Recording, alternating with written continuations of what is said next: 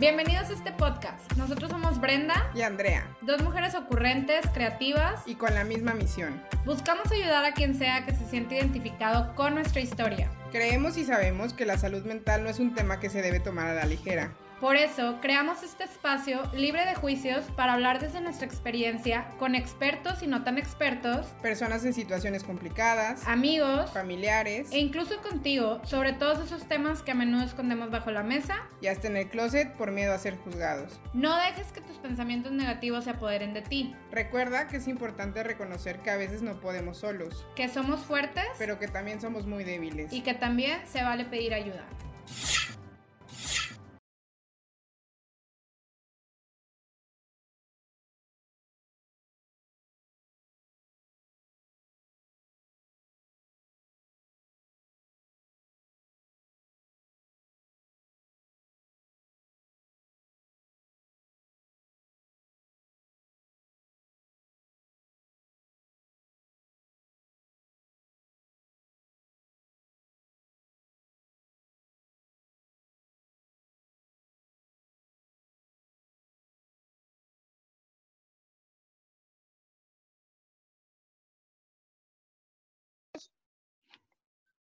La inteligencia emocional juega un papel muy importante a la hora de entender cómo funciona la procrastinación. ¡Ay, lo dije bien! Bienvenidos y bienvenidas a todos y a todas a un episodio más de Efecto Catarsis. Esta palabra siempre me causa un conflicto. ¿Qué onda, Andy? ¿Cómo estás? Ya me di cuenta que, que sí, que te vi la cara como bien preocupada de será que lo... Ya entendí por qué querías que empezara yo el programa Dijiste que ella, que ella, que ella sea la que lo diga mal y no yo. Yo en todo el programa no la voy a decir porque no puedo decirla, es una palabra que se me complica demasiado. Así que pues diré pues la palabra, ¿no? Ay, Andrea. Pues bueno, ya, ya me di cuenta que ya, ya me agarraste, ya, ya me conoces y dices, no, sí, empieza tú y, y pues siempre viene un reto atrás. Sí, sí, sí, siempre va a ser así. Bueno, pues queremos explicarles, o bueno, más bien queremos comenzar un poquito siempre con nuestra reflexión que hacemos Andrea y yo. Y la verdad es que hace más o menos como un año, recuerdo haber leído un artículo de The, New York Times y se titulaba así, ahí va a traer la palabra. Procrastinar no es un asunto de holgazanería, sino de manejo de las emociones.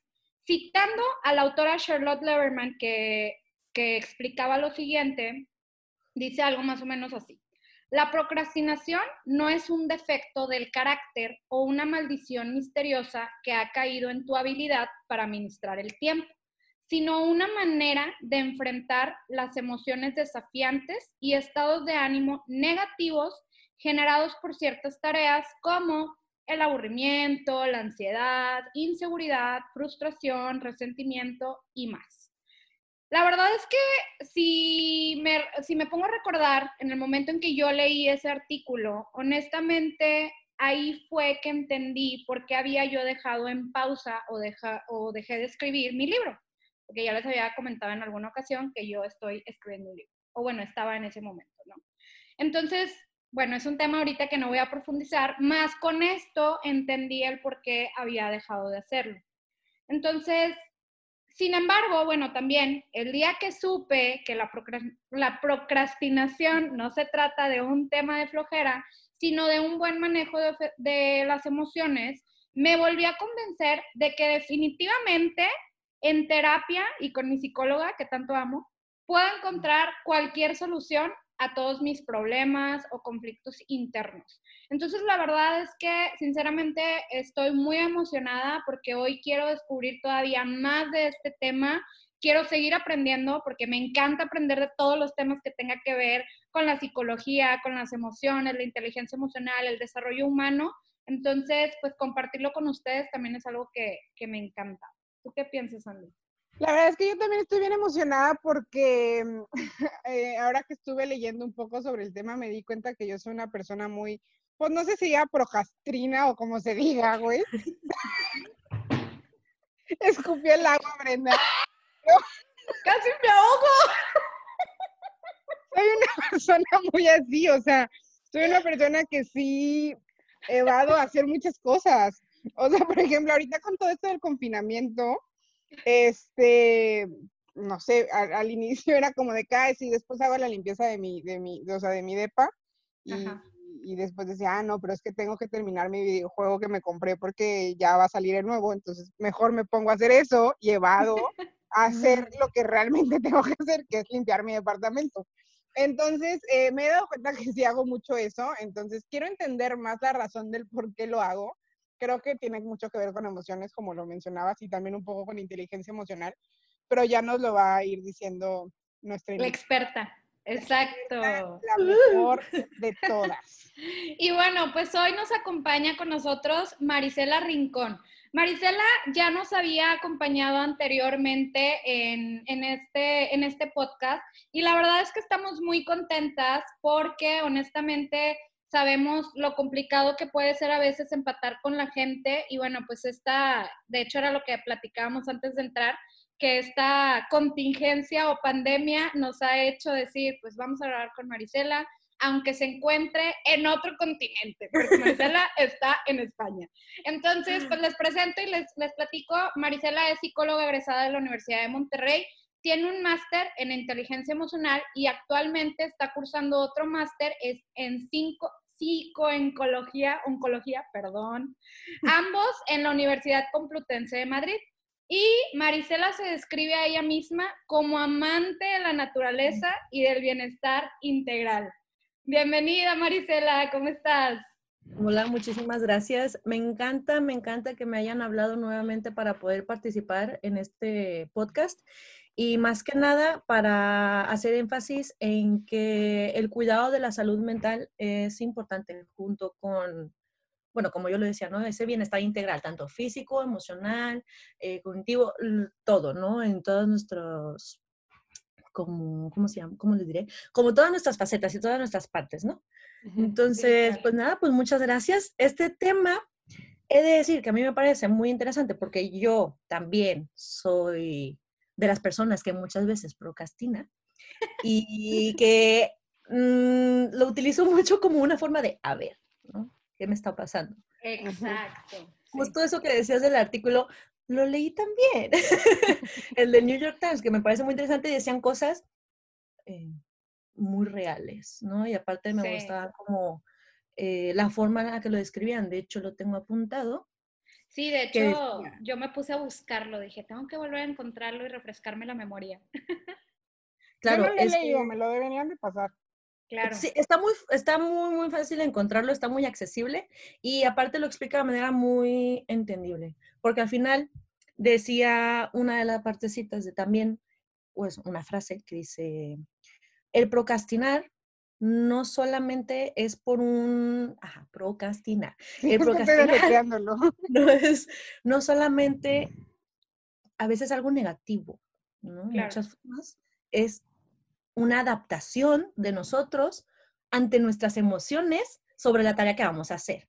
No sé, me puede generar ansiedad, rabia, hostilidad, nervios, y por eso las pospongo. Entonces ya llega un punto en el que digo, ¿sabes qué? A trabajar, ¿no? Ya me voy a decidir a hacer estas cosas y voy para adelante, ¿no? Sí, claro. Entonces, pues bueno, como decía, digo, cuando leí ese artículo, entonces si la procrastinación no es flojera o una mala gestión del tiempo, entonces ¿de qué se trata? ¿Qué es? ¿De qué estamos hablando? Hay, bueno, si bien se sabe que la mayor parte de las causas de la procrastinación son por cuestiones psicológicas y en su minoría sí puede haber cosas que son simplemente por pereza, que porque por desidia, que porque no te da la gana o porque simplemente estás muy cansado y, y decides pasar del tema. ¿no? Hasta, no, que hasta siento que sí hablo como española, pero bueno. sí, que sí. Hay, hay unas cositas importantes que me gustaría decir, que dependiendo de qué lado o qué rama de la psicología lo veas, es donde se trabaja.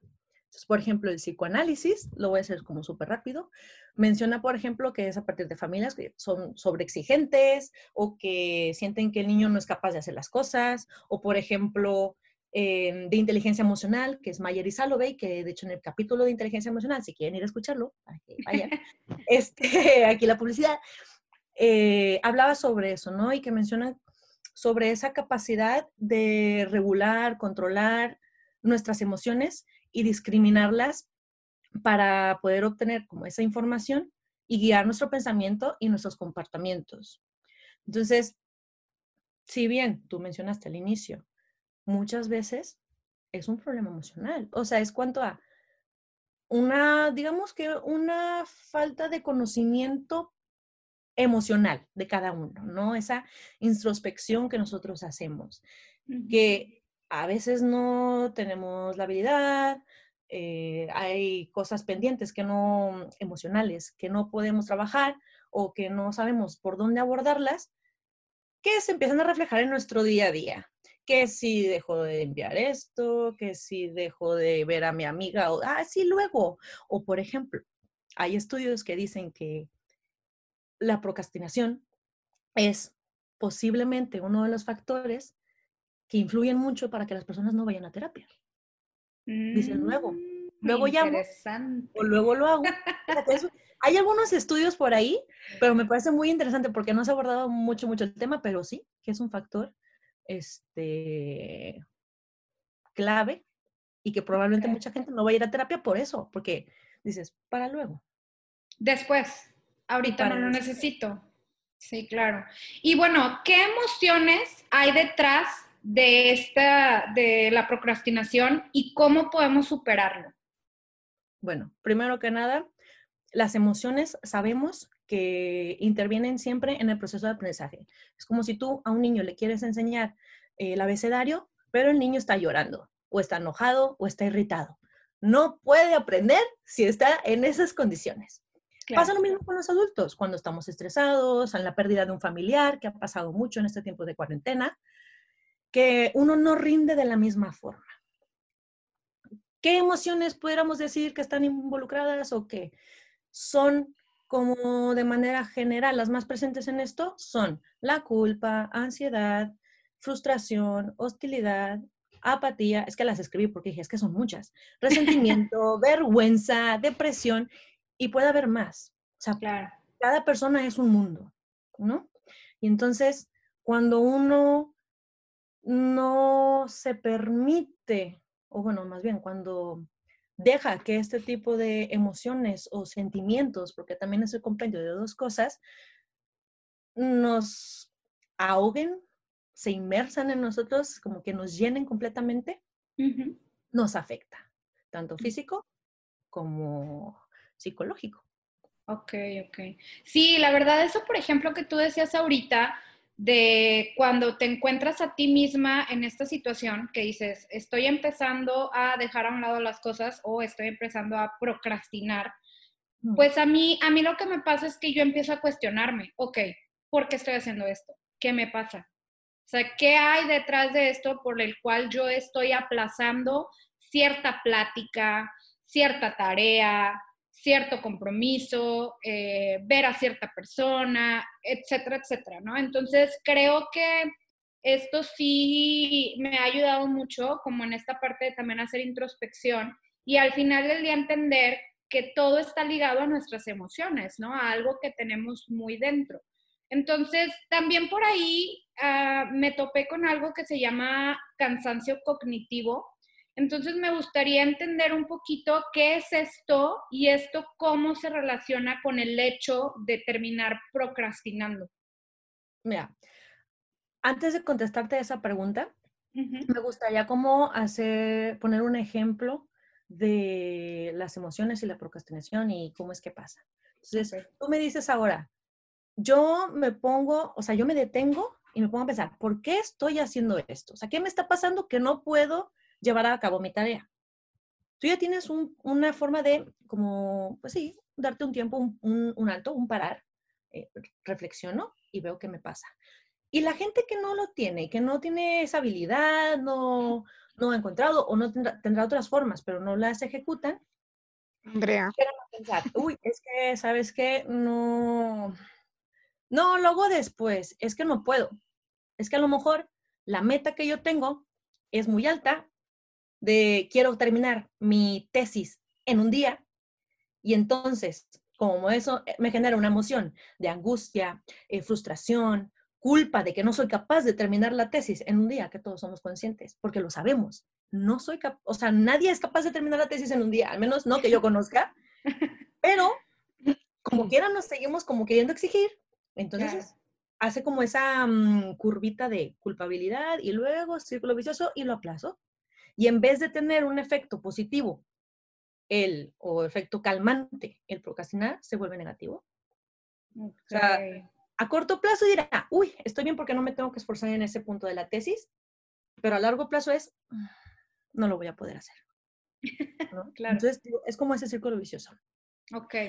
Y ahora sí, del cansancio cognitivo, es lo que todos conocemos coloquialmente o decimos. Estoy hasta la mm, de todo, del trabajo, de si tengo tareas, de si tengo proyectos, estoy harta. Y no es, o sea, estoy cansada y lo pospongo. Ahí en ese punto de cansancio cognitivo y la procrastinación, yo no lo llamaría como procrastinar. O sea, eso es una forma de cuidado de nosotros porque sabes que ya va a haber un punto en el que mi cuerpo y mi mente no son capaces de aguantar y para no sufrir, digamos, un choque ahí, un colapso nervioso, mm. te detienes, das un espacio y luego cuando te relajas o tus niveles bajan de ansiedad, que porque me sabes que, mira, no puedo con esto, necesito ir a tomarme una cerveza con Andrea o con Brenda, charlar un poco y luego regresaré. Ya, sí, sí. Eso no sería procrastinar. Creo que ahí es, es como reconocer estas partes de, oye, pues necesito una, hacer una pausa, ¿no? Porque si no, luego podemos llegar a la parte del burnout. Así es. Así es. Una pregunta. No, no tiene nada que ver eh, el excusarse con la procrastinación. ¿Lo dije bien? procrastinación. Procrastinación. Al final de este programa vamos a poder decir todas muy bien esta palabra porque a mí también me cuesta. No es como excusa, eh, poner, digo, no sé, no, es como poner excusas o la excusa viene junto con las emociones. No necesariamente sería poner como una excusa. O sea, si nosotros tenemos ese punto de, a lo mejor mi punto de quiebre o acercarme a esa línea de quiebre no es el mismo que tú tienes. Probablemente mi punto de quiebre, ah, menciono quiebre, ¿ven? a mí también quiebre. como esa, esa ruptura, como algo de ya no me encuentro mentalmente capaz para poder cumplir con la tarea, que si la continúo va a disminuir mi efectividad o mi capacidad para poder realizarla de la manera más adecuada o efectiva. ¿vale? Pero, ah, perdón, sí. Sí, entonces, a lo mejor para mí, si yo tengo una capacidad más alta que la tuya de poder aguantar ese tipo de cosas, para mí, para tu excusa, o sea, para mí puede resultar que lo tuyo es una excusa. Ya. Si yo no tengo como ese, eh, esa mm, habilidad o capacidad de percepción de lo que a ti te está ocurriendo, que ahí involucra la inteligencia emocional. ¿Qué me pasa a mí? ¿Qué te pasa a ti? Ya. Es que, por ejemplo, ahorita que mencionabas lo de la, lo de la tesis, eh, eh, sé que es un ejemplo normal, pero siento que muchas veces nos ponemos metas de ese tipo que sabemos que no vamos a, realizar y no sé si se hace por autosabotaje o como, eh, no, no sabría decirlo, pero eh, que no sé si eso sea como igual a procrastinar o que sea otra cosa. tiene que ver con, cuando hablamos también de procrastinación, son tienen un sinfín de causas, o sea, o sea, muchas causas y puede ser por diferentes razones. Puede ser que mm, es que cada persona, les digo, es un mundo. Es un mundo. El, el, historial familiar, el desarrollo tuyo infantil, en la escuela, el personal, cómo te encuentras, porque yo, por ejemplo, puedo tener una familia muy exigente de tengo que hacerlo todo bien, tengo que ser la mejor, tengo que hacer esto, esto y esto y esto, y el yo no poder sentir que soy capaz de cumplir esa expectativa hace que mis tareas quiera cumplir con esa expectativa. Y si no lo puedo hacer, es que me hace procrastinar. O sea, me hace aplazarlo. Pero no tanto por la tarea en sí, sino por lo que yo siento, yo pienso y em, la también haber autoestima y todo lo que se desarrolla, ¿no? Ya. En esos puntos. Ok, entonces se podría em, decir que hasta cierto punto procrastinar es positivo, ¿o no? Hasta cierto punto sí, porque me acuerdo que me habías hecho una pregunta hace ya antes del podcast de si era malo procrastinar. Ajá. ¿No? Entonces, yo diría, no, no siempre. Por eso, que a veces tiene consecuencias eh, positivas que se puede, si consideras que los, o abandonar como esos pequeños proyectos o pequeñas tareas que uno tiene por objetivos en pro de actividades que puedan como eh, generar un bienestar y creatividad. De, ¿sabes qué? Me voy a ir a tomar una cerveza con, con Andrea, con Brenda. A corto plazo es positivo y mentalmente me relaja.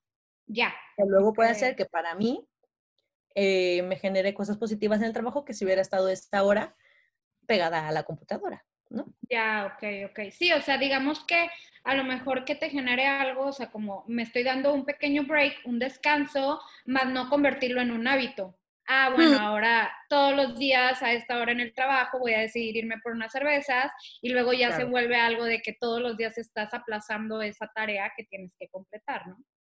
Claro, al final como todo en exceso es malo, el alcohol, la comida chatarra, eh, procrastinar, si lo podemos llamar así, em, eh, es dañino porque afectan tanto a nivel físico y el mental, haciendo Ahora, estas tareas, por un lado, sí, ¿no? sí, Que aumente sí. la atención. Por ejemplo, por ahí leí en, en alguna de las cosas que estuve viendo que la procrastinación suele ser muy cara y que puede tener grandes problemas de salud y además te trae un estrés constante. ¿Qué opinas de esto? que es completamente cierto. O sea, ¿qué te puedo decir? El, el hecho de procrastinar, o sea, mm, a ver, ahora nos vamos a ir como a la parte negativa de procrastinar, porque si lo vemos como una forma adaptativa por un tiempo para ejecutar una tarea, nos puede ser benéfico, ¿no? Ok, Para nuestra salud emocional.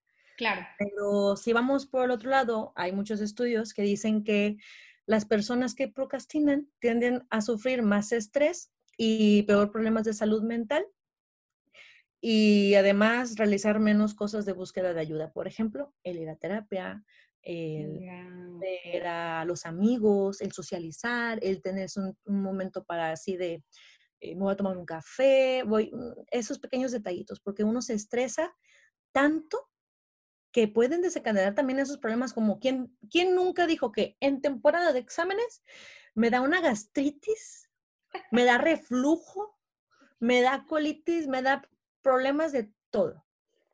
Porque llega un punto que nuestra mente ya no lo puede trabajar, que se empieza a reflejar físicamente. Ok, ok, ok. Sí, sí, sí, entonces volvemos otra vez a esa parte de que podemos llegar a un burnout. Así es, así es, así es. Un Ahora- eso se vuelve crónico. Sí, claro, claro, totalmente. Y ahora, por ejemplo, complementando un poquito también de lo que te preguntaba hace unos momentos, Andrea, pues muchas veces podemos escuchar a gente decir como, no, es que hoy no estoy de humor, hoy no quiero, este, hoy no voy a hacer esto porque, bla, bla, bla, mejor mañana. O la verdad es que yo trabajo mejor bajo presión, o sea, como que me quiero esperar hasta el último momento para entregarlo. Esto me imagino que no es algo benéfico, pero también me gustaría saber si es una forma de autoengañarse.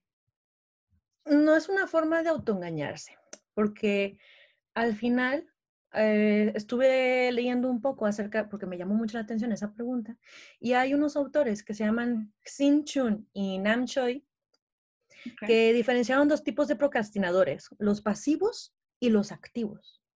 Los pasivos referían más como al aspecto tradicional, el mejor lo dejo para mañana, se me hace muy difícil, mejor lo dejo por un lado, eh, todavía tengo tiempo, así que lo hago más, eh, con menos tiempo, ¿no? Que no, no necesito más. Ujú. Pero ellos están paralizados por esa indecisión de que no saben si actuar, en qué momento actuar, y por ende no pueden tanto iniciar, mantener o finalizar esas tareas. Y por el otro lado, los activos son los que dicen, que yo me considero que en su momento fui de esas personitas, de yo trabajo mejor bajo presión. Eh, suelen tomar decisiones más deliberadas, más más impulsivas, ¿no? Ok, ok, ok. Que dicen también que los, los, estos procrastinadores activos, mm, digamos que trabajan en la misma, o sea, tienen la misma mm, percepción que los pasivos, sin embargo, que al efecto a largo plazo, digamos que suele ser mejor el de los pasivos que los activos, ¿no? Por la cantidad de estrés a la que se llevan. Eh, sí, lo que, lo que te provoca, claro. Lo que te provoca. Oye, Marisela, y una pregunta. ¿Qué tan cierto es, o bueno, no sé, que una de las causantes de la palabra, que no sé decir, procrastinación es el fracaso, o sea, el miedo al fracaso hace que tú hagas ese tipo de cosas?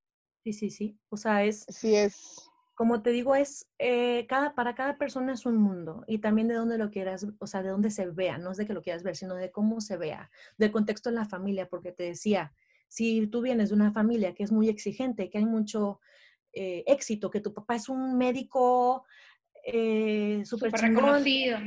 reconocido y tu mamá hace rutinas de ejercicio que le hicieron famosa, tipo Bárbara de Regil, ¿no? O sea, lo que sea.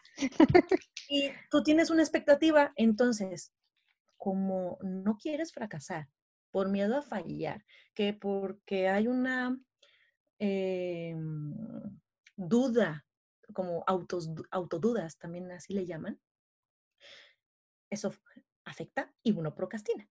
También hay otras cosas de emocionalmente, no sé cómo me encuentro, no sé qué me está pasando, o a mí me pasó en preparatoria que mi tío había fallecido, ¿no? Y mi mamá me lo dijo a mí en la mañana y a mi hermana así como, ja, su tío falleció y se fue. Y tú dices, ¿qué pedo? Y ese día tenía examen. Y en el examen lo que yo sabía, fíjate, era examen de matemáticas, o sea, aparte, que no soy mala, pero mm, estaba en el examen y mi mente... Hasta tu tío. O sea, mi mente estaba dispersa, no tanto en mi tío, sino dispersa. No sabía qué me estaba pasando.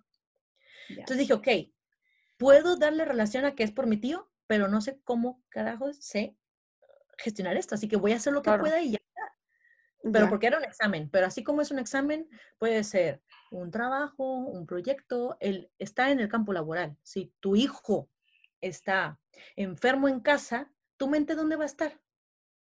En todos lados menos en el trabajo. Así es. Es, que eh, todo esto iba porque te iba a preguntar, o sea, ¿cómo podemos encontrar la raíz? Te lo pregunto porque ya me estoy dando cuenta que soy una persona muy así.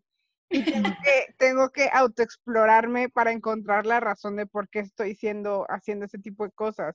Entonces, ¿cómo puedo yo encontrar la raíz del por qué estoy siendo una persona procrastina. No sé si se diga persona procrastina. Una persona sí se está procrastinando. O sea, podemos utilizarlo como las diferentes formulaciones de la palabra, ¿Cómo encontrar la raíz? Vaya, a ver, es una pregunta un poco fuerte y muchos psicólogos que me podrán estar escuchando en este momento opinan lo mismo. Es que no es algo que puedas encontrar de la noche a la mañana. O sea, lleva un proceso, un trabajo, pero yo sí te diría como esa autoexploración, la reflexión, introspección. Muchas veces, que luego más, ahorita más adelante les diré, es como uno de los consejos que yo practico y que me gusta dar. ¿Sabes qué? Es que me estoy dando cuenta, soy consciente de que estoy aplazando una tarea que probablemente me genera emociones negativas o yo diría difusas, porque tampoco sé qué tipo de emoción me pueda estar mm, generando esa mm, tarea, digo, a ver, ¿qué me está pasando? ¿Qué pasa a mi alrededor? ¿Cómo estoy yo? ¿Cómo estoy yo en mi vida? Eh, estoy cansada físicamente. No he dormido bien. ¿Cómo?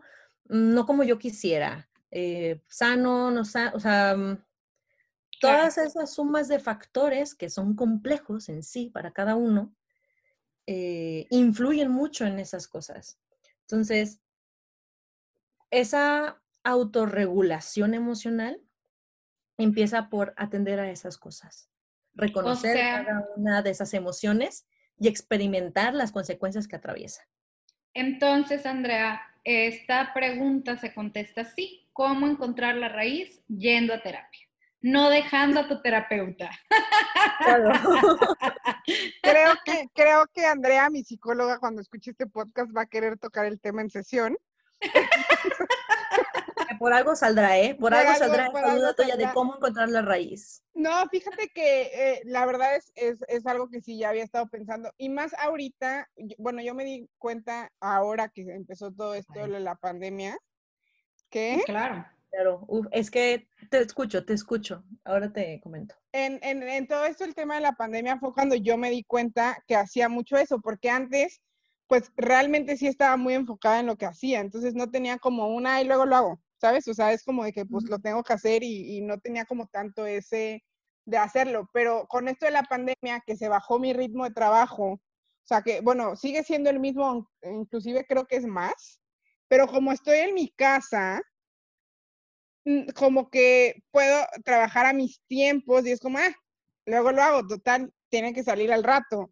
Y de repente son las 12 de la noche y sigues trabajando. Exacto, exacto. O sea, claro, claro. Ahí fue cuando me empecé a dar cuenta que estaba como dejando muchas cosas para luego, porque aparte, no sé, no sé ustedes, pero creo que muchas personas era pues para cuando termine la pandemia se hace. ¿Sabes? O sea, cuando termine, pues lo vemos. Cuando termine, lo vemos. Y yo en algún momento sí llegué a tener esta plática con mi jefe, porque me dijo, no, pero cuando termine la pandemia. Y yo le dije, es que no sé cuándo va a terminar la pandemia. O sea, yo necesito que me digas qué es lo que va a pasar ahorita, porque para después no sé. O sea, ¿sabes? Esto puede durar un mes o puede durar un año. Entonces, no, eh, ahí fue cuando me empecé a dar cuenta que está dejando muchas cosas para después y como que me empecé a cubrir o no sé cómo decirlo, jugando PlayStation. O sea, porque como que mi cabeza se me iba y desaparecía todas mis responsabilidades y me puse a jugar y me puse a jugar PlayStation. Está súper mal, pero, pero así fue mi forma de, eh, ¿cómo? no sé cómo se dice la palabra, o sea, la tengo en la punta de la lengua, pero no me acuerdo cómo se dice. Como sí, de escaparte o de evadir. Escapar de mi realidad, ¿sabes? O sea, de qué pues X, luego lo vemos para que cuando acabe la, la pandemia lo checo, ¿sabes? O sea, no, como que... Eso siento que fue lo que me pasó a mí y ahora que lo estaba leyendo dije, claro, o sea, fue una forma mía de, de cubrirme, o sea, de... Pues, pues de defenderte o... Exacto, no tengo una, una, respuesta a lo que va a pasar ahorita, pues me pongo a jugar Play. Una forma de defenderte ante la incertidumbre de la pandemia. Bueno, ahora que te estoy escuchando, es que es completamente normal en este proceso de, mm, de cambios, de pandemia, en el que tu campo de trabajo no es el mismo. Ahora estás en tu casa, tu casa es tu lugar de descanso. Entonces, cuando también no tiene uno como un punto de especial desarrollado para poder trabajar en la casa, se vuelve muy difícil como adaptarse y encontrar esos puntos de, ¿sabes qué? Primero estoy en la cocina, luego en la cama, luego que en el puff. O sea, uno se empieza a ir moviendo en, en, esos diferentes rincones. Sí. Claro, diferentes rincones por la casa y en el que la pandemia genera incertidumbre. Entonces, uno, ¿cómo puede gestionar o tener una percepción de control hacia esa incertidumbre con uno mismo? Entonces, ¿sabes qué? Voy a ponerme a jugar a la Play. voy a ponerme, claro, voy a ponerme a, a, limpiar el cuarto, a limpiar la casa. De, uy, ya me pueden trabajar, pero es que estos platos sucios me están llamando. no sé por qué. Voy para allá. Y lo haces como tratar de encontrarse en todo este proceso, emocionalmente y físicamente, por no poder socializar, no ver a tus amigos, no poder ver a tus familiares, son muchos cambios en pocos meses que nos lleva el 2020. Entonces... Y aparte que fue de un día para el otro, o sea, fue un, mañana ya no vengan a trabajar.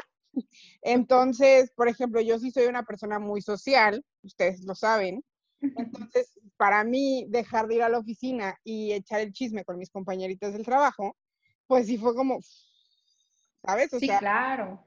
Y, es, y creo que a muchas personas les pasó lo mismo. Digo, eh, sí, obviamente te molesta eso de levantarse temprano, ir al trabajo y te ves como ciertos beneficios del home office, el no levantarse temprano, el no gastar en gasolina, bla, bla, bla, bla, bla, bla. Pero pues aún así sí es un cambio muy radical que sí fue de un día para el otro. O sea, no fue como de que, ah, bueno, tres días no y dos días sí o cosas así, porque yo me acuerdo que en una de las citas que tuve con mi, con mi psicóloga, yo le dije, es que no, Andrea, o sea, si a mí me dicen que esto va a ser de que ya para mañana nadie sale, yo me voy a morir. O sea, yo ya como que no, tranquila, que no sé qué. Y así fue, o sea, el jueves fui con ella y el viernes... ¿Te moriste? No, no. Ah. Fue de que el jueves, el, el, viernes ya no vengas a trabajar. O sea, ya no, o sea, fue, para, fue un, de un día para el otro y sí fue como, ouch. Digo, o sea, sí fue un, como, y como dices, creo que todo el mundo tuvo este cambio tan fuerte y empezó, yo creo que se volvió, se puso más de moda la palabra procrastinar. Sí, y, y la verdad es que, por ejemplo, en, en, mi caso, o sea, también me considero una persona bastante social y deja tú eso, o sea, que mucho de mi función en la oficina es estar en la calle. Entonces, ahora es como, estoy todo el tiempo en mi casa y no veo más que a mi perrita y a mi roomie, o sea, es de que no veo a nadie. Y yo al principio sí tuve como una relación de mucho como rechazo con estar en la computadora. O sea, yo quería aventar la computadora por la ventana de ya no quiero ver a nadie por la pantalla, ya estoy harta, o sea, quiero realmente ver personas, porque luego aparte la verdad, y es una realidad, que luego puede ser estresante estar detrás de una pantalla porque se corta el internet, porque no escucho bien a la persona, porque veo la imagen movida, porque hay este como interferencia, entonces eso también causa un chorro de estrés y yo la verdad sí viví semanas muy difíciles. Entonces creo, de hecho considero que esta pandemia contingencia en la cual llevamos casi tres meses me ha hecho pasar por todas las facetas, pero también me ha ayudado a como conocerme todavía más, porque la verdad es que yo creo que en este tiempo todos nos hemos dado, dado cuenta que, que a veces no nos soportamos ni uno mismo.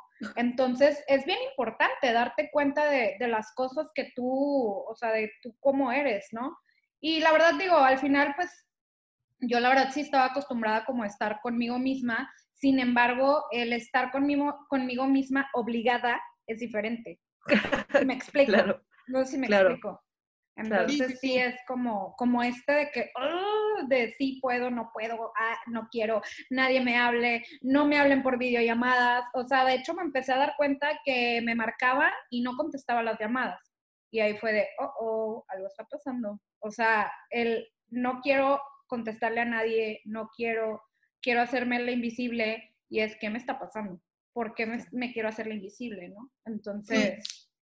De hecho, ayer, ayer, eh, ayer lo estaba platicando con mi psicóloga porque yo me acuerdo que le había contado que iba a poner como un alto porque siempre estaba muy pegada al teléfono desde antes de que empezara lo de la pandemia, pero que yo ya sentía que ya estaba demasiado pegada al teléfono y como que necesitaba un break. Entonces, claro. este, pues decidí el, el como el de desactivar mis notificaciones de WhatsApp, el des desactivar mis notificaciones de, de Instagram porque me estaba causando mucho conflicto.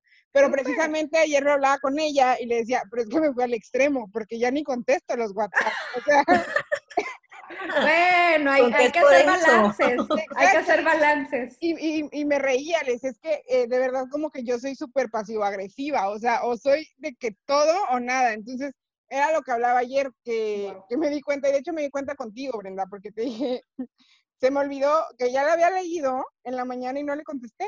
O sea, simplemente fue como, ah, sí, está su mensaje y listo, porque me intenté desactivar de todo, de, o sea, literal de todo lo móvil, porque yo trabajo en un sitio de noticias, entonces es estar todo el día en el teléfono o en la computadora viendo las noticias, actualizando las noticias, que llega un momento en el que te, te tu cabeza se quema de te tanta, claro. Y de aparte de ver tantas cosas malas en el mundo, o sea, que es, es, bien raro ver una noticia buena. Uh -huh. Entonces, sí, sí, sí. si llega un momento en el que, pum, mejor para luego, al rato lo veo, me pongo a jugar play, mato zombies. Y tres días después te contesta. sí. Ah, también con Marisela lo hice, o sea, el otro sí. me mandó una nota de voz y se la contesté tres días después. Ay, no, me acuerdo Perdónenme. de esos tiempos míos. Yo también era así en algún momento y, y sí, no, no, no está tan... Siempre hay como ese punto, ¿no? Esa sí, pausa, ese quiebre, ese, esa llamada de atención de, ¿sabes qué? Creo que las cosas como las estoy haciendo a lo mejor no son la mejor forma para mí. Claro. Entonces uh -huh. empiezas como a ver, ir probando un poco, a lo mejor irte al extremo, te vas a dar cuenta que, uy, positivo, ya no prestó atención, negativo, dejó todo para mucho tiempo después. Claro, claro. y, y bueno, Marisela, pues ahora sí como para ir dándole ya conclusión a este tema tan interesante, ¿cuáles serían los consejos que le podrías dar a las personas que nos están escuchando y de alguna manera puedan sentirse identificados para dejar de procrastinar o para empezar a, practicar el dejar eso a un lado, el, lo dejo para después, ¿no? Vale. Bueno, pues una de las cosas que mencioné eh, durante este podcast fue el parar, ¿no? El para, para y piensa. ¿Qué está pasando, no? Esa reflexión. Eh, ¿Cómo me siento? ¿Qué ha pasado durante mi día? Eh, ¿Hay algo que me esté, o sea, afectando o preocupando acerca de esta tarea o el desarrollo de esta tarea? ¿O es algo familiar? O sea, esa como reflexión de lo que nos está ocurriendo, cómo nos sentimos en, el cuerpo. Siento las manos sudadas, eh, me está doliendo la cabeza, físicamente y emocionalmente, como ese, repito, para. Checklist. Como el alto, ¿no? la llamada. claro. Ok. Otro, eh, te los voy a mencionar, son uno, dos, tres, cuatro, cinco los que tengo. ¿vale? El otro es como focaliza. Divide esas tareas. O sea, muchas veces el hecho que tengamos eh, tareas muy grandes de alta expectativa, como la tesis de en un día, pues a lo mejor es un poco complicado de, lograr.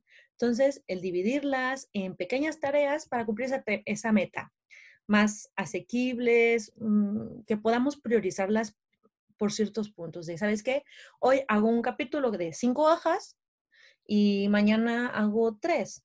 O me refiero, esta semana voy a investigar del tema de procrastinar y la siguiente semana voy a investigar del tema de la eh, procrastinación en los universitarios. O sea, mm, ir eh, desarrollando ese tema por pequeñas tareas que lo hagan más fácil para prestar esa atención y desarrollarlas. Ok, ok, me gusta. una agenda, una agenda semanal, un diario semanal, no tiene que ser una agenda, puede ser una hojita, un de esos, de los post-its que pones en, el refrigerador o donde más veas, tu mesita de noche que está al lado tuyo, dices, voy a escribir todas las tareas que sé que tengo que hacer. Limpiar la cocina, porque vienen mis padres el fin de semana. Eh, entregar el proyecto el viernes. Entregar no sé qué, tal fecha. Poner en las fechas en las que se deben de terminar, porque el, que el baño o la cocina, máximo se tiene que lavar el viernes porque viene el sábado. Y que el trabajo el viernes, bueno, priorizo. ¿Qué es más importante en estos momentos? O, y urgente, importante y urgente. Pues el proyecto porque es del trabajo y se entrega el viernes. El, tendré el viernes en la tarde ya que salga de trabajo para hacer lo demás. Entonces no me voy a preocupar por eso, voy a dedicarme a lo primero. Y vas tachando. Y así poco a poco uno va dándose cuenta que, ok, estoy cumpliendo con esas pequeñas tareas, ¿no? Lo más fácil, lo hago primero o, ¿sabes qué? Lo más complicado. Yo siempre trataba de dedicarme a hacer como lo que más me costara, porque luego ya tengo cosas pequeñitas por hacer, ¿no? Entonces, de que recoger esto, que limpiar lo otro y tal. Y puede ayudar mucho hacerlo más visual, que tu mente no esté cansada de pensar en todo lo que tienes que hacer, sino ponerlo en físico. Ok. Y poder ejecutarlo más fácil. Claro, claro. El silencio. Ese pequeño silencio que muchas veces tenemos en las, más que nada en las mañanas, cuando nos despertamos. Mucha gente, yo por ejemplo necesito 10 minutos para carburar, o sea, para poder procesar y empezar en el día, yo tengo que levantarme, apagar la alarma, ir al baño, pero no veo el teléfono, no, yo no tomo café, pero bueno, preparar, comerme algo. Esos cinco minutos de silencio que uno tiene, permitírnoslo. Muchas veces la palabra meditar asusta a muchos. O Era lo que iba a preguntar. Porque es, algo, muy difícil, ¿no? Como la meditación. Entonces, si lo ponemos como ese silencio, ese silencio matutino, es todo el mundo callado y yo, o sea, internamente estoy callado. Si nos dedicamos durante una semana a tomarnos esos cinco minutos, Y a la siguiente decimos, bueno, ahora van a ser 10. Y a la siguiente, pues ahora van a ser 15. En un mes vamos a tener casi 30 minutos que podemos usarlos para la meditación. O sea, es eso lo que vamos a estar haciendo, ver hacia nosotros, ver por nosotros, dándose como esos pequeños momentos ¿no? Claro.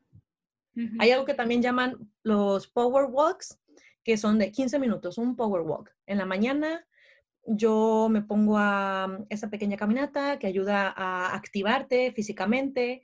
No tienes que hacer mucho, estás eh, relajado, disfrutando un tiempo contigo y tiene efectos positivos. De hecho, hay estudios que hablan sobre eso. Entonces, por si quieren investigar también a más profundidad, ahí se encuentra.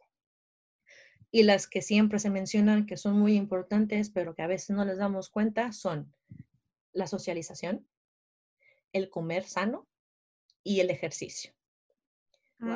Súper importante. Entonces, era, es que si socializo y me voy de fiesta todas las noches, mm, me distraigo. Bueno, si te vas todas las noches de fiesta, es normal que te vayas a distraer porque no descansas y mm, que si hay alcohol, que si hay comida no tan sana.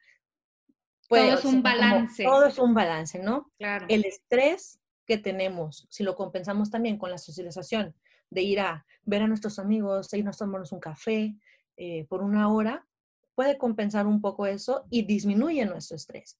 Y hace que no mm, dispersemos esas partes de la procrastinación de, ¿sabes qué? En un ratito y me voy por un café aquí en mi casa y hago esto y hago lo otro y, ¿sabes? Lo concentras, te relajas de verdad porque estás distraído del trabajo y ahora sí puedes regresar al trabajo, ¿no?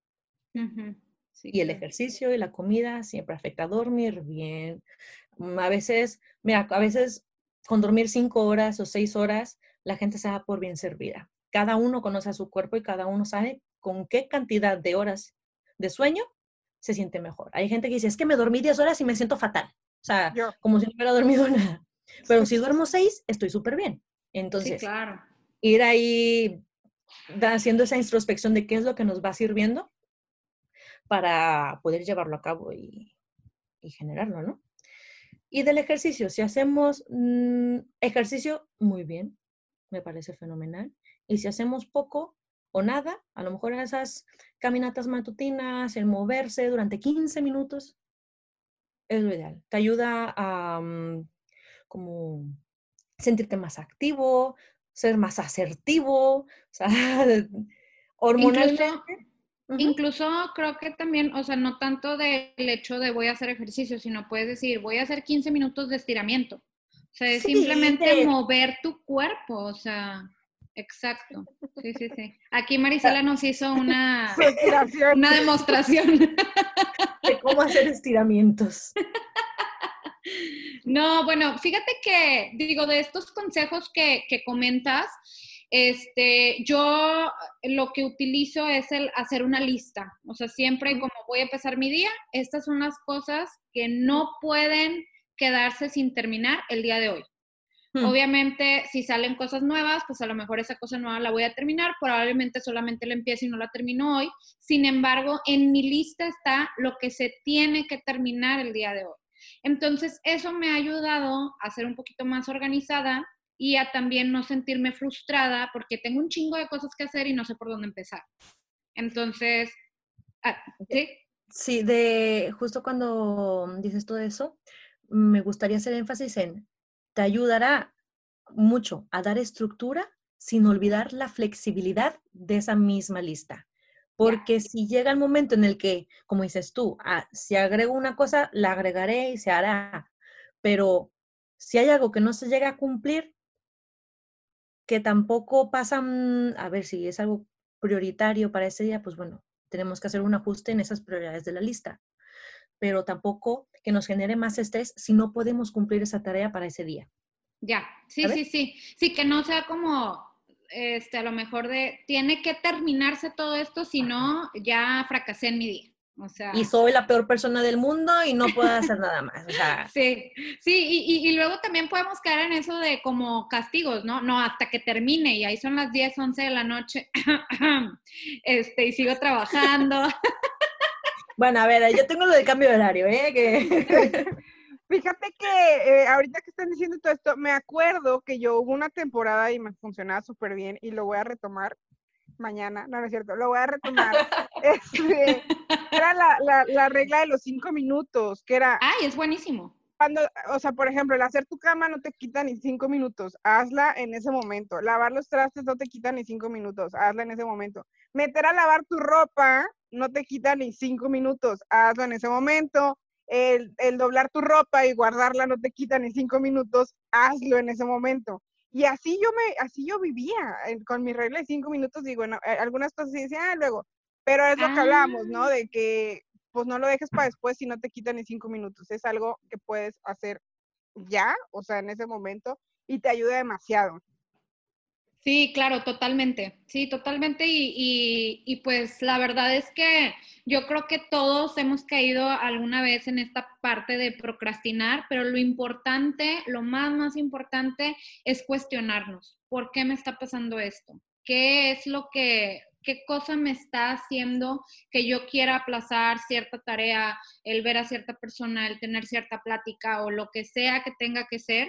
Creo que sí es importante el seguir buscando, cono buscar conocernos y, y, hacernos estas preguntas, ¿no? O sea, cuestionarnos a nosotros mismos. Tanto emocionalmente como físico, porque a lo mejor uno tiene más capacidad o habilidad, o que considera que tiene más habilidad en identificar cuestiones corporales a las emocionales. Entonces, poder ir poco a poco identificando o relacionando esos puntos. Claro. Porque si bien la salud mental usa como base la estructura eh, física, uh -huh. que cuando el cuerpo no funciona bien, la mente lo tiene más complicado. Totalmente. O sea, eso. Y hay Ay, una frase pues... que, me, que, me, gustaría agregar nada más así como dato que leí por ahí, eh, justo en ese artículo de New York Times, que recuerda que el posponer algo racional y justificadamente no es procrastinar, es decidir qué es más importante. Si mi hijo está en la casa enfermo y yo estoy en el trabajo, probablemente, y mi cabeza está allá, probablemente es que lo más importante es que yo esté allá. Ay, me puse chinita. es que, Qué bonito. Ese, ese, es mi modus operandi. O sea, es más importante terminar mi videojuego. ah. No, Andrea. Pero, no, es broma, es broma, es broma. Pero sí, tienen toda la razón. Ay, pues muchísimas gracias, Marisela. Estamos muy felices, la verdad. Y pues qué padre que te vamos a tener toda esta temporada por varios capítulos aquí platicando. Muchas, muchas gracias por aceptar la invitación de nuevo a, estar aquí con nosotros y por todo esto que nos compartes desde tu expertise. Muchísimas gracias y de verdad me da gusto volver a verlas, que ya llevaba muchos meses sin verlas, vaya, las caras.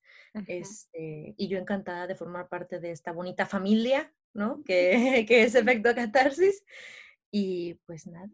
Y pues gracias, tía. Y pues gracias. Que, que sí, que jolines. Que luego si me bueno. escuchan hablar así me regañan. Que vale.